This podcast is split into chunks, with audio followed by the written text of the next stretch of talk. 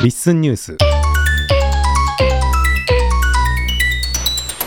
こんにちは、山本です。本日のリッスンニュースでお届けする新機能お知らせは3つです。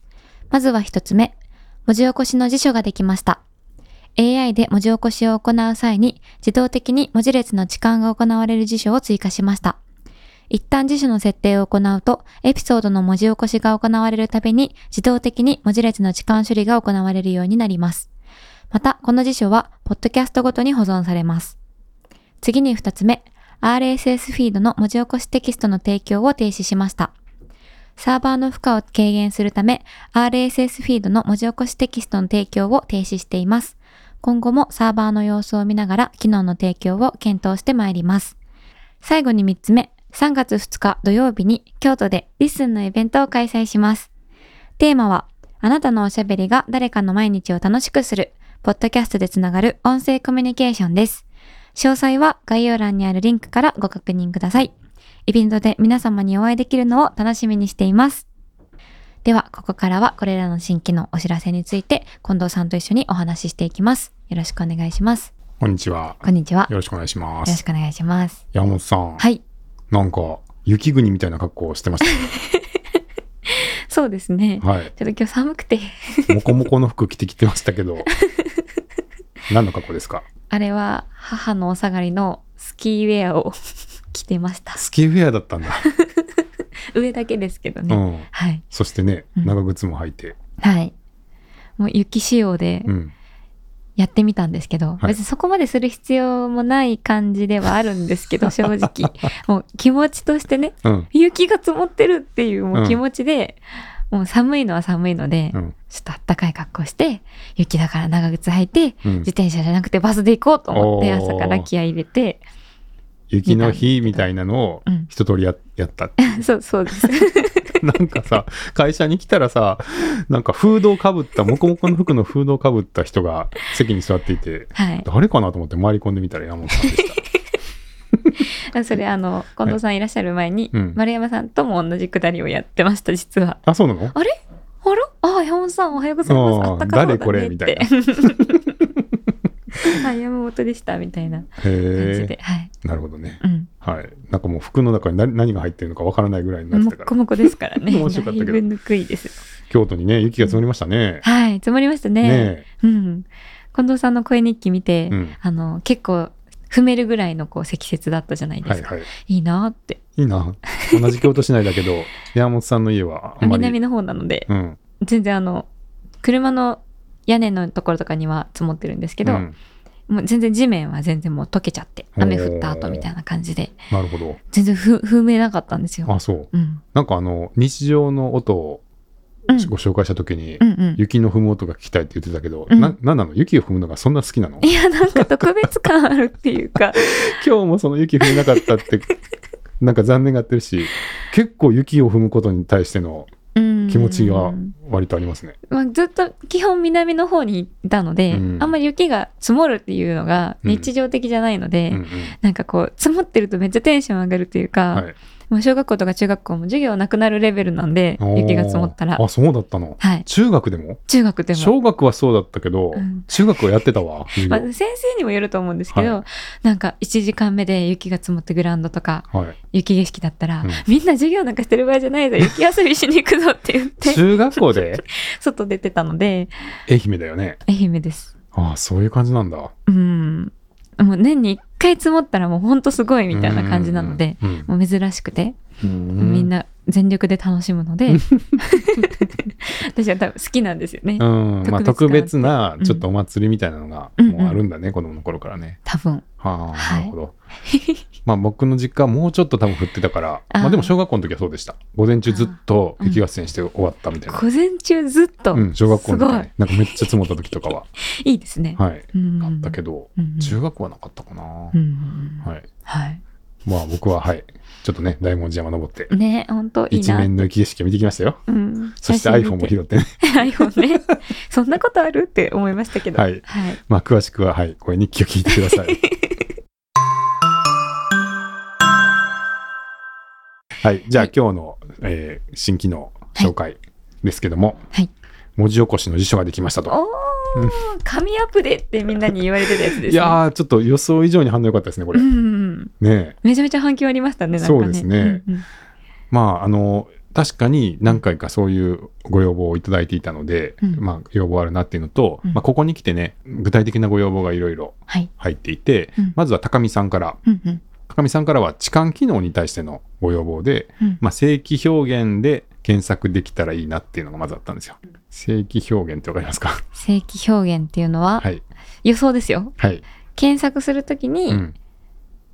検索したい言葉のままうん。しっかり検索してそれがヒントしてほしいみたいな違いますねせ説明お願いしますえ、それ普通の検索とどう違うのいやなんかその文字起こしで例えば「リッスン」だったらうんカタカナで「リッスン」って文字起こしされてることが多いなってみんなが多分思ってたとして、うんうんカタカナで「リッスン」って入れてそれがヒットするんじゃなくて、うんちゃんとローマ字大文字で「リッスン」って入れてそれがヒットしてほしいみたいなことかなって 伝わってないし多分違うと思うんで説明お願いしてもいいで すかうん。はい、うんうん、うん。お願いしますうん、そうですね。いいですか ね。正規表現です。お願いしあますの、まあ、正規表現は結局今対応していないので、これは実装していないんですけど、あれこの話の流れで一応正規表現について説明しておあくおと願い、します正規表現ってう、んうーん、例えばですけど、そのリッスンもね、うんいろんなパターンの間違いがあるでしょうんうんなんかカタカナでリッスンってなってる場合とか、うんリスンってなってる場合とか、あありますねまあ、まあ、なんかないかもしれないですけど、リリスンねとかなってる場合と か、まあ、そうちっちゃい「つ」があるかどうかとか、はいいろいろあるじゃないですか。うんうんで、それ、あの、全部のパターンちゃんと痴漢しようと思ったら、全部のパターン書いとかないとダメでしょ。うんうんうんこれはこれ、これはこれって。だけど、それをある程度、式みたいな感じでうんまとめて、うんだから、リッスンで、つ、か小さい「つ」は、あってもなくてもよし、みたいなあものを、はいちょっと式みたいなもので表現できるのが正規表現です。ああ難しかった難しいでしょはいはい。うんうん難しいんですよ。はいで、だから、り、かっこ、通はあってもなくてもよし、すん、みたいなこと書いておけばあ、ー両方対応できるっていうのとか、なるほどあとは、もっと言うと、はい数字全部にあマッチする文字とかあるんですよ。うんうんここに数字が1個以上入って、なんとかとか、うんここにアルファベットが入入って、何でもよし、みたいなのとか、うんそそういうこう、文字のグループを作って、うんうんうんここにアルファベットが何文字か入って、みたいなことまでマッチできるんで、うんうんそれで高見さんがおっしゃってたのは、うん漢字が続いてその後カタカナがいくつか続くパターンの時はもうこうしたいみたいなのができたら嬉しいっていうはあお話だったんです がはいまあちょっとですねあの正規表現は難しいの で使いこなせる方がうん少ないかなっていうのと、うんあと間違った時というか、うん変な設定しちゃった時に、うん全部にマッチするみたいなのがすぐできちゃうんで、うんうん全部消えたりと かあの結構あの使いが結構惨事が落ちやすあの起きやすいのでああなるほどなるほうんあとどまあ若干システム的にちょっと脆弱性みたいなのも怖いんで、うんまああんまりちょっとそういうプログラム的なことというか、うんが動かすのはちょっと今はやっていなくて、うんえ基本はもう書かれた文字にと同じものが見つかったら変えるっていう単純な、うんあの実証にしてはいます。はいまあでもとにかくその高見さんのご要望があって、はいで、それを受けて、えヒロヒロシさんから、うんえ理想を言えば、その、まず痴漢じゃなくて、その前に、うんこういうあの文字列がよくあるんで、うんうんもうこういうものが現れたら優先的にこのテキストにしてくださいっていううんうん優先辞書みたいなのを作れたら嬉しいですっていううん意見が出たんですよね。うんうんで、ああ、なるほど、なるほどと思ってその様子を見ていたん ですが、 そしたらですね、はいその芹沢さん、はいウパさん、うん芹沢スラッシュウパさん、ウパさんはい、はいから、うんこんなんどうですかっていうことで、その痴漢テーブルというか、うんうんこの文字が来たらこれに置き換える、この文字が来たらこれに置き換えるっていう、もう最初から辞書に検索文字列も入ったセットでうんうん登録しておいて、うんで、自動的にその文字があったらこっちにあの置き換えてくれるってのはどうですかとうんうん言って、うん動くデモまで作ってくださ って、え すご いイメージはこんな感じですって言って、スプレッドシートにね、2列、文字列が並んでいてう、ん上から順番に実行されていくみたいなのを、あなんか動かした動画が投稿されて、ディスコード に。すごすぎるそうまあ、でも、それは結構ね、うん良かったです。うんあ、その手があったかって思いました。ああしかもすごごい具体的なイメージを持って現れたので、うんうんうんピシッときまして。っていうのはですね、うん何を迷ってたかっていうと、はいひろひろさんのアイデア結構いいなと思ったんですよ。えっとあらかじめよく登場する言葉を登録しておいたら、AI にこんな言葉が含まれてる可能性があるんで、うんこういう言葉が出てきたら優先的にこういうふうに文字起こしてくださいっていうのをある程度指示ができるんですよ。うんうんだからそれを与えるのは結構いいなと思って実はちょっと前から実験してたんです。うんでそれで確実に例えば僕の名前とかはいあらかじめ登録しておいたらそういうふうになってくれるんだったら結構いいなと思って実験してたんですがうんうん結構それでも間違うんですよね。ああはいはい。うんで、結構それでも間違うんで、なんか辞書を登録したのに、結局間違うやんっていうのが、まあ実験でちょっとやってたらうん出てくるんで、いや、これがっかり感あるよなと思って、うんうんちょっと実装躊躇してたんですよね。うんうんで、そうしたら、その芹沢さんのアイディアで、その検索文字列もセットで入れたらどうかっていうのが出てきて、はいあ、なるほどと思って。 だから失敗しても、そのさらに先でカバーができる仕組みだなと思ったので、うんうんあ、これはいいと思って、これなら少なくとも検索文字列が出たら確実に置き終わっていくんで、はいかなり確実にその間違いというのを修正していけるっていうのがあって、うんうんで、おと思って、だからそういう意味 で、あの、動いてるのが素晴らしかったってのもあるんですけど、うんうんその皆さんのアイデアが順番にステップアップしていって、うんその、ここに行き着いたっていうのが、はいすごい僕は、あ、これはいいってなったんですようんあ。あなるほどなるほどはい。うんうんで、まあ実装に至ったっていう感じですね。はいで、まあ仕組みとしましては、うんまあ、検索文字列と置換語の文字列をどんどん登録していくと、うんまあ、ポッドキャスト共通であうのんうんエピソードの編集の画面からやりますけど、同じポッドキャストでは次のエピソードとかもその辞書が使われてはいどんどん置換されていくので、うんまあ、1回設定をしておけばどんどん未来のエピソードに対しても有効になるので、うんうんまあ、だんだん手間が省けていくとうんうんういんう感じですね。なるほどなるほどはい、で、はいこれがその辞書の編集画面からも一括で編集できますしあと、えー文字列の置換のところに、うんえーこの置換の文字列を辞書にも登録しますっていうチェックボックスがついたので、うんうんそれをチェックしていただくと、まあ、最初に置換するときにあもうこれ次からも同じものがあったら同じルールでお願いねっていうふうにやれば、うん自動的にされるようになってなったと。うんいいですねどうです かめっちゃ便利だなと思ってますそうですか例えばリスンニュースでリッスンがリスンにずっとなってるな気になるなって思ってたら、うんその辞書に元々の文字はリスンでリスンって出てきたらリッスンに直してくださいねって登録したら、うんもうその後新しいエピソードをリスンニュースに追加してもその新しいエピソードを文字起こしした時にまたリスンって AI がやっちゃったらそれに気づいてあリスンですよって勝手に直してくれるってことですよね。そうですそうですんうんであの一応ですね、うんその文字起こしの処理にもこういう言葉が出てきたら、うん優先的にこの文字で文字起こしてくださいっていう指示を与えてるんで、うん例えばリスリスンうんそれだとリスンに当たる かまあとにかく違う文字列に本当はあの文字起こしされてたかもしれないものも、うん一応その正解を与えてるんでうん正しく文字起こしされる確率は上がってます。うん、なるほど。はいはい。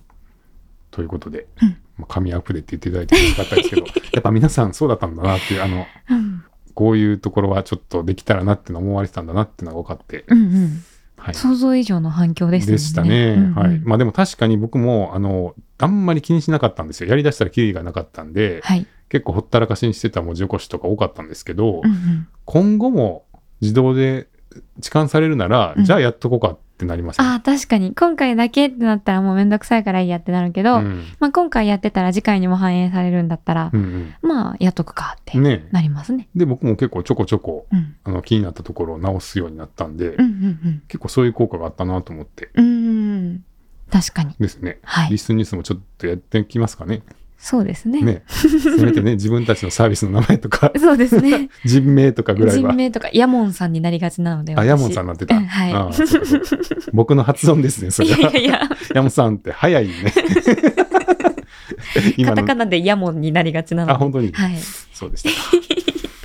はい。まあよかったらね、皆さんもちょっとちょこちょこと直しながら、はい。あの、辞書を賢くしていってもらって、うんうん。精度の高い文字起こしっていうのを実現してもらえたらと思います。はい。はい。うんうんそれからですね、まあ、ちょっとこれは小さいお知らせですけど、はいその RSS に文字起こしのリンクというか、を入れてたのを一旦止めましたということで、うんうんえっとですね、先週ぐらいにうん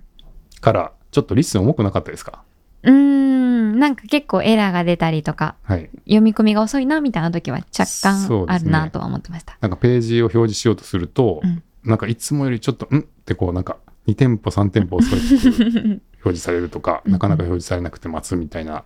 状態が多くてうんでちょっと原因を探っていました、うんえーこれについて井上さんからもご指摘いただきましてうんありがとうございます、ありがとうございます。はいはい。で原因を探ってたんですけど、えーその負荷の上がった時間帯の変更をいろいろ探っていったところうん。 RSS に文字起こしを追加したところが一番大きかったみたいであ、なるほど。はいうんうん。すいませんが、一回止めま した。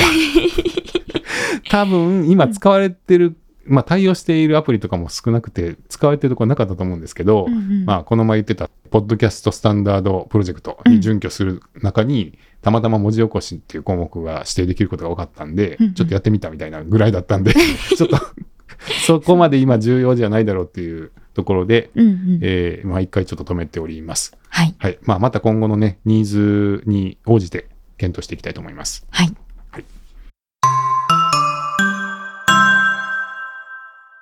そしてですね、はちいょっと新機能ではないんですけれども、うんうん。えー少しこの解説のコーナーで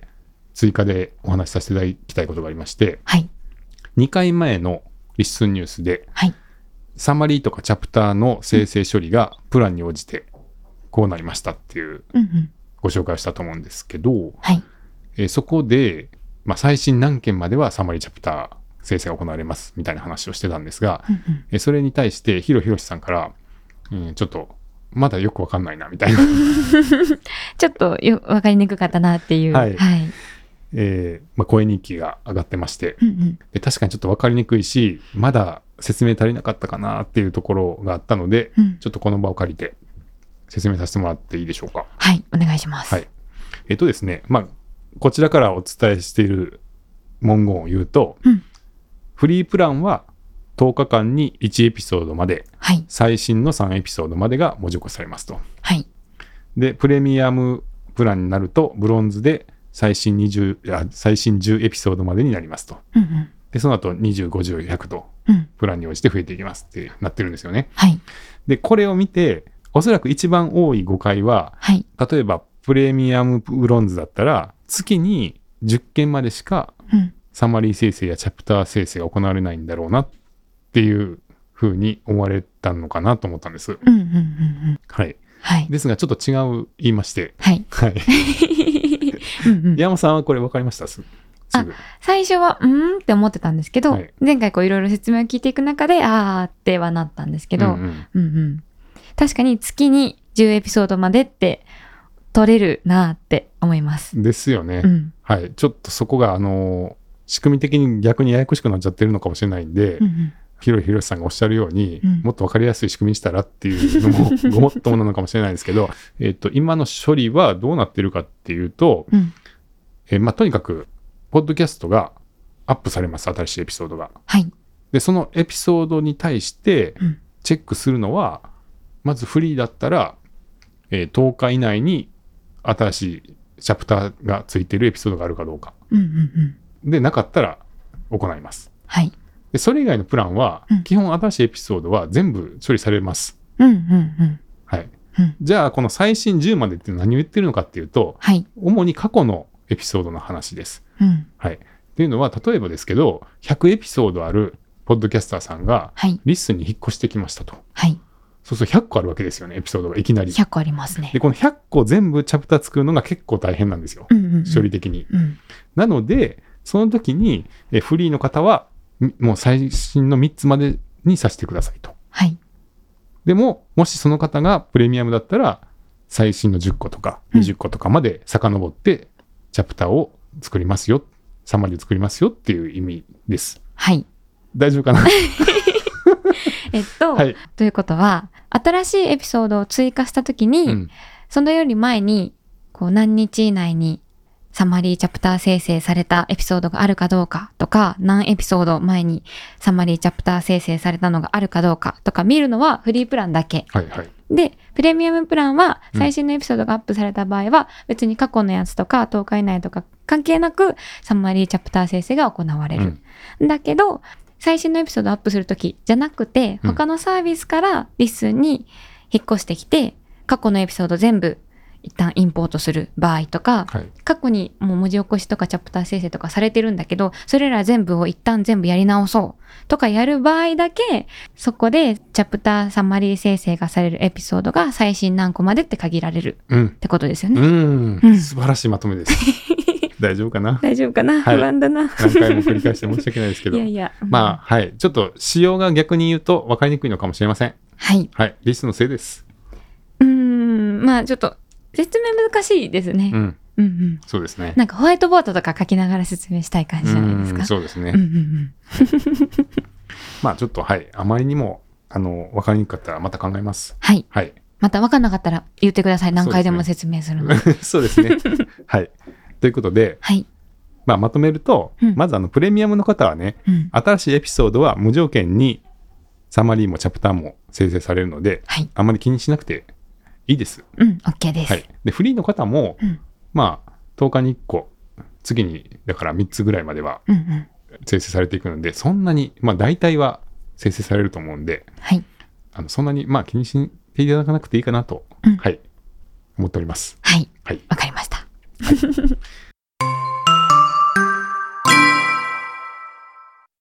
そして最後にはい。イベントのお知らせです。は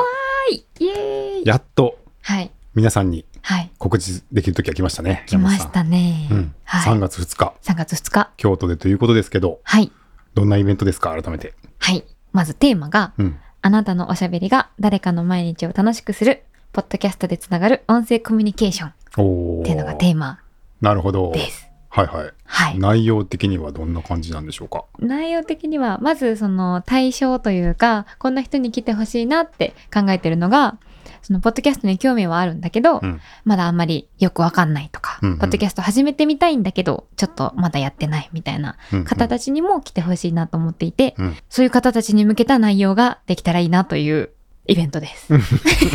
なるほどね。まあ今までのうんリッスンオフ会とかだと、はいまあ基本はね、うんユーザーさん向けで、うんいつも聞いてるあの声の人に会いに行こうみたいな、うんうん。今まですでにリッスンを使ってる方のうんイベントが多かったですけど、はい今回はちょっとそれが広いっていうことですかね。そうですね。ほう。はい。で、内容としては、うん。一応2部に分かれているはいはんい。ですけど、うんまあ一部ではリスンの中でいろんなポッドキャストをやられてたりとか、面白いことたくさんされてる方、たくさんいらっしゃるので、うんそういう方に、そのポッドキャストの面白さについてほううんうんお話ししていただく、なるこほうどかなという。じゃあ登壇者にはリッスンユーザーさんが出てくるっていうことですね。そうですね。あじゃあそこでまああんな方やこんな方に会えるかもみたいなのがあ、あるってことですね。はい、はいはいあいつも聞いてるあの声ってなれるかなっていうう、んその一部の部分でそういう要素もやっぱあるんですね。そうですね。はいはいうんで、2部ではワークショップをする予定ほうで、ほうはい。まあ今まだポッドキャストやってない人たちで、こうグループを組んでもらって、うんえっと、自分がポッドキャストやるなら、どんなのするっていうのを考えて、うんなんならその場でうんもう作っちゃおうっていうおおワー作るク。ショップを、ポッドキャスト作る。うん、始めちゃおうっていう。いいですね。直接勧誘ですね。もう そうですね。その場で ユーザーになってもらおうと。うん。なるほど。そういうような内容になる予定です。はい。はい。これは出る人とか決まってるんですかは、ちょっとずつうん、こう、故障しつつ決まってきていますが、いまだこう、完全確定ではないので、うんまた決まり次第お知らせさせていただこうとなる思ほどっております。ちょっとだけ教えてもらえたりしないですかちょっとだけ、はい。えっと、まず、司会うんの。方がはい。おりまして、はい。アシスタントは山私山本がやるんですけども山本さんがはい司会のアシスタントで、あそうですそメイしてンメインで司会が、していただくのが、はいなんと、うんモリッシーさんです。おおおーすごい声日記をやられてるはい。あの森地さんあのモリッシーさん、ラテン大阪からラテン大阪からやフロってきてムくだラさテいン大ます。阪フロムラテン大阪ではいやってきてくださいますが、 はいはい、はい、まあ、関西のイベントなので、うんちょっと関西色のある方に司会をお願いできたらなということうで、ん森氏さん、おー楽しみですお願いねしております。で、あとは今回このイベントをうん考えるにあたって、たくさんたくさんサポートしてくださっている方がはいいらっしゃいます。うんなんと、うん森珍さんです。おおおー森地さんねはい。はいもうイベントのねプロですからねプロですからね。森地さんプは、ロ中のプロらしいですね。まあ、実はあの森地さんちょっと手伝ってくれませんかとうんお願いしたのは僕なんですけれど、うんうん実はこの会場のファブカフェファブカフェ。はい。あの、リッスンオフィスのある、安納京都から歩いて5分ぐらいの、すごい近いところに、あるんですけど、はい。森珍さん、あの、成功うどこをされている森珍さんですけど、うんうん。え実は以前にそのハブカフェで働かれていて、うん数々のイベントを企画されていったうんそうなんですよ。なるほど。っていうことを知りま して、だからプロ以外の何者でもない。 そうですねそんな方がうんね、リッスンユーザーさんにいらっしゃるってことで、ちょっとイベント一緒に考えてくれませんかってご相談したところ、うんまあ、こちらもご快諾いただきまして、ありがとうございます。はい。で、うん結構、ちょっと前からどんなイベントがいいでしょうねっていうことで打ち合わせしながらうん。企画を進めておりまして、はい。はい。本当に森珍さんもありがとうございます。ありがとうございます。はい。っはい。ていうぐらいですか今日出せるのそんなは。感じですね。うん。今日はここまでお知らせさせていただきますが、はい。 3月2日土曜日の、うんえー京都にあるファブカフェで4時から6時、会場は3時半になっておりますので、あの、もしご予定合う方、ご興味ある方は来てくださったら嬉しいなと思います。は。はいい。ぜひ来てください。えー参加したかったらどうしたらいいですか、あ、概要欄にイベントのリンクを貼っておくので、はいそこからそのリンクに飛んでいただくと、えっ、と、PTX のうんイベントサイトに行くので、うんそこから参加するってポチってしていただくと、えっ、と、参加費自体は無料なので、その場でこう、ポチポチポチっていろいろ情報を入力すると予約が完了します。あは。あ、はいい。完全無料ですか参加費、チケットは無料なんですけど、うんえっ、と、当日会場で、えーワンドリンクオーダーしていただくことにはなるんですけど、うんはい、それだけです。うん、ドリンク代だけで入れるってことですね。そうです。はい。はいもっと交流したかったらどうしたらいい ですかもっと交流したかったら、はい。えっと、イベント自体はそのファブカフェさんであるんですけど、うんその後にあの京都にあるシンさん、うんレストランで二次会っていうんですおかーがあるので、はい交流会に参加していただけたらもっともっとより楽しく交流していただけるかなと思います。なるほどね。はい、まあ、自分の好きなところまでうん参加していただいて、うん交流深めていただければっていう感じですね。はいえっ、と、遠方から来られて、は泊いまりたい方はどうしたらいいですか、お泊まりになられたい方は、はいえっと、安納京都が宿泊施設なので、うん。えっと、安納京都に、まあ、人数限りはありますが、ご宿泊いただくこともできます。はい。で、何枠かは近藤さんが確保してくださってるので、アノン京都のウェブサイトから行くと、ちょっともしかしたら埋まって見えるかもしれないんですけど、近藤さんか、まあ、山本に連絡していただければ、お部屋をご案内することができると思うので、はい。またご連絡ください。はい。はい。すごいですね。だから、二次会の会場で、うんみんなで交流した後、そのまま上に上がって 眠れるっていうことですね。そうですね。安納京都で。うん、1階でホームパーティーやってるなぐらいの感じのノリで、 そうですね。いけるかもしれない。ああ、それはもう最後ね、うんこう、心置きなく楽しめるから最後までいいかもしれないですね。そうですね。はい。はい。じゃあ皆さん、3月2日、 3月2日。ね、お会いできるのを楽しみにしてますので、はい。はい。お待ちしておりますよかったらよかったら来てください。よろしくお願いします。じゃあ、今日は、えー文字起こしの辞書や RSS フィードに関するお話と、チャプター分け、サマリー生成の処理について改めて解説したのと、あとはイベントを開催しますというお知らせをさせていただきました。はい。ちょっと京都も雪が降っていて、かなり寒くて、うん声日記の伝道師ご一家もうん。だいぶね、体調を崩されてるみたい小で、田陣さんのちょっと心ご配一家が皆さんインフルエンザになられて、うん。最新の声に聞きました、あ、はい。もはや声が ない。確かに。もはや声がない声日記が上がっていま した。お大丈夫かなーっはて、い。すごい心無配になる。音の声日記なんてもう、うんなんかね、うん はい。心配です。心配です、はい。お大事になさってください。はい。はい。おたじんさん以外の皆さんもね、うん。ですあのね、今寒くなってるので、うん暖かくして、手洗い、うがいして、体調崩さないよううにんお過ごしください。はい。では、本日もありがとうございました。ありがとうございました。